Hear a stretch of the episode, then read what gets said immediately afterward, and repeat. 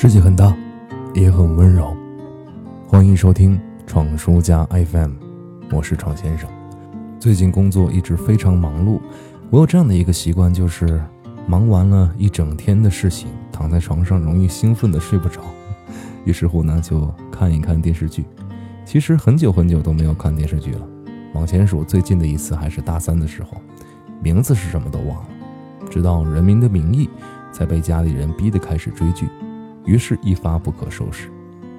电视剧和电影是不同的，就像是自助餐和点餐一样，你不会因为自助餐里的麻婆豆腐不好吃就暴跳如雷，但你一定会因为点的鱼香肉丝盖饭没有肉丝而怒刷差评。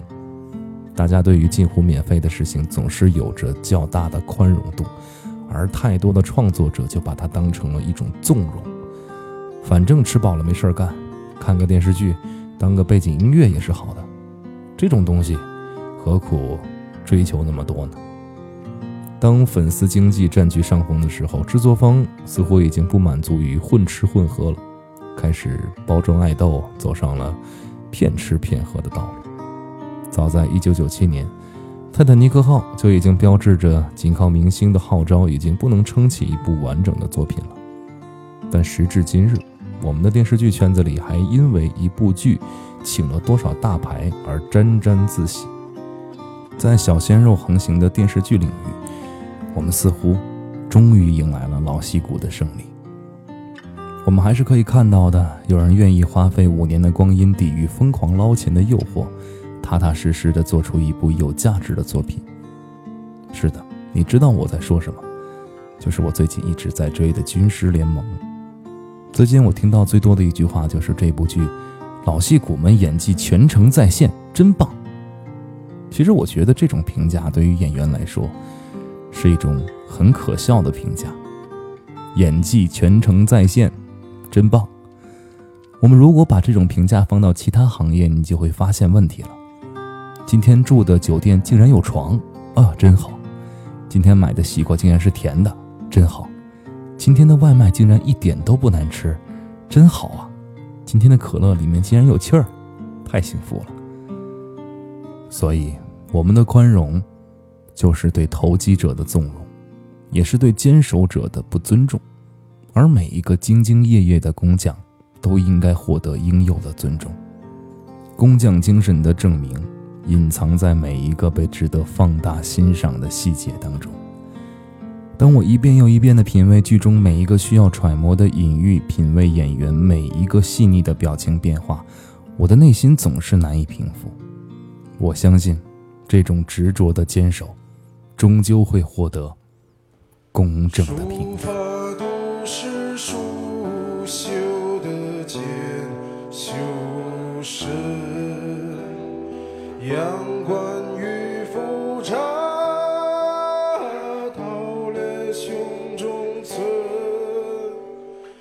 躬耕从未忘忧过，谁知热血在山裂。风息风息思高举，时乱时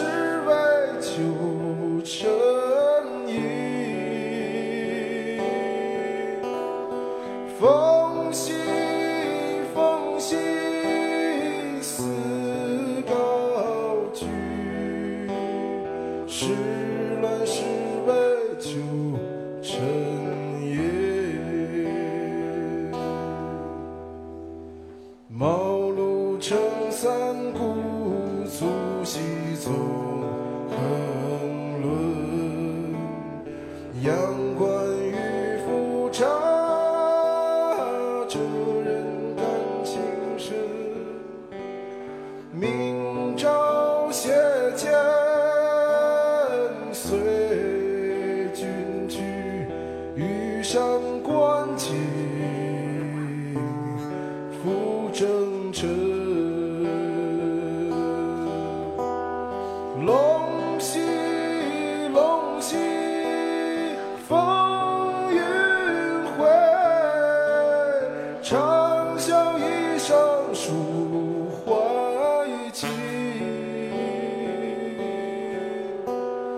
龙兮龙兮，风云会，长啸一声舒怀。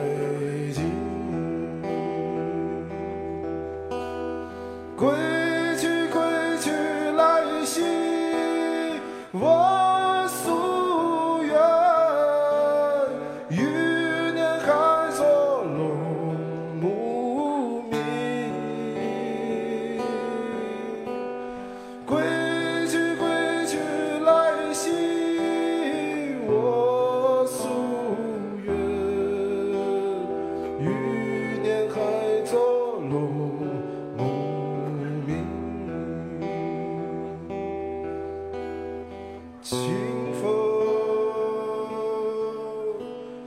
明月入怀抱，